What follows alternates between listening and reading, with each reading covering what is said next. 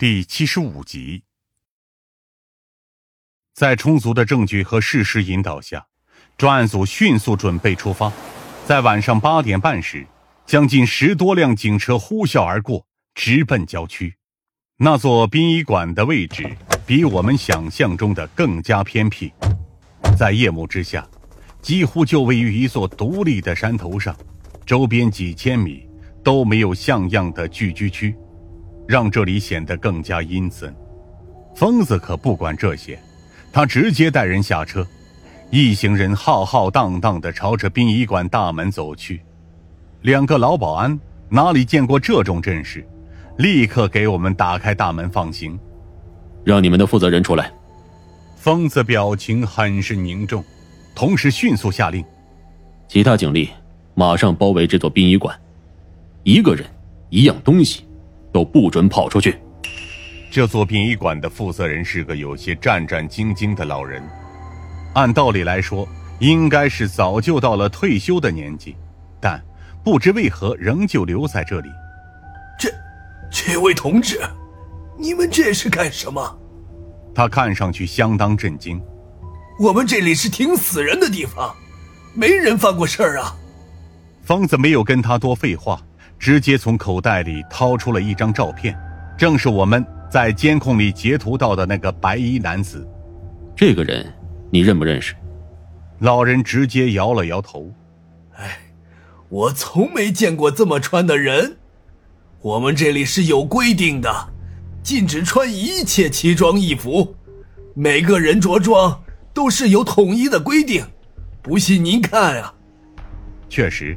每个人几乎都是穿着一身漆黑的正装，但放眼望去，这里基本上也都是些老人，仅有的几个年轻人也都已经被磨平了气质，看我们的眼神都像是心灰意冷一样。疯子皱着眉打量着四周。既然如此，那就让我们自己来判断吧。他转而面向四周，大声喊道：“从现在开始。”我们要对这里的每一个人进行调查和询问，请各位保持冷静，待在殡仪馆内，不要走动。言毕，疯子再转向这里的负责人，请您将所有的员工都聚集到大厅里，我们需要一一排查。至于老馆长，很是配合。很快，殡仪馆里的二十多个员工全齐聚在大厅之内。每个人脸上或多或少都有些紧张，但也有一丝兴奋。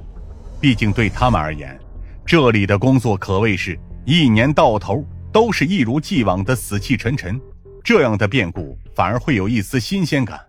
我们挨个排查，首先将所有女员工都给排除在外，然后还有老人。毕竟我们在追查的可是一个能穿戴十几斤重的潜水设备。游上将近一点五公里的壮年男子，这样一来，实际上剩下的目标就只剩下几个了。就当剩下的几个从我和疯子面前经过的时候，却蓦然见到了一个有些熟悉的面孔。疯子立刻皱起了眉头，看向了面前那个留着干练寸头的中年男子。奇怪，我们是不是在哪儿见过你？男子看着我们，咧嘴笑道：“好久不见啊，两位警官。上次见面也是在殡仪馆，这可真巧啊！”我这才猛然回想起来，此人就是曾经我们在 Z 城的殡仪馆里见到的那个负责人。当时我们正在调查张萌萌的尸体失踪事件，而现在我们竟然在省城的殡仪馆再度见到了此人，这可真是怪事。仿佛是看出了我们的疑虑，男人很快解释了事情的原委。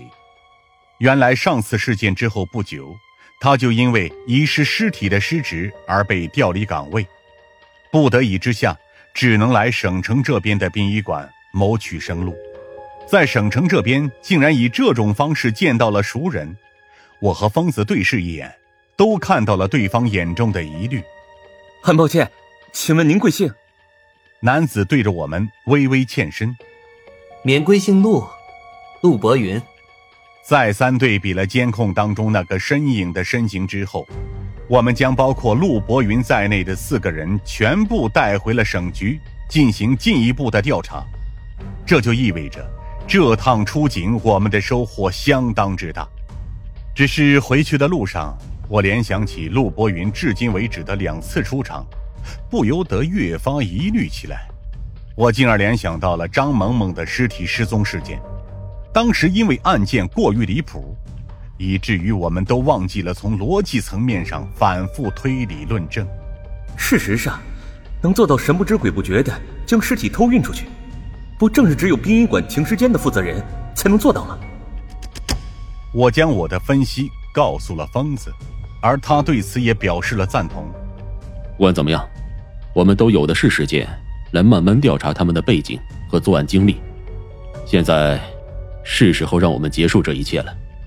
我说了，我确实不知道你们在说什么。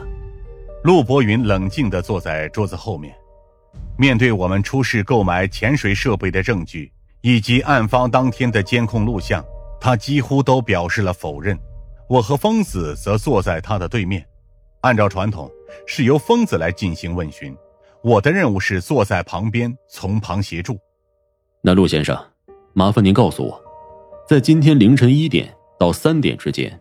您在做什么？值班睡觉啊。陆博云淡然的回答：“我在凌晨一点半结束在停尸间的值班，然后回房睡觉。”谁能证明？没人证明，因为停尸间里面值班的就我一个。陆博云冷静的看着我们，但监控能证明我回了自己的房间。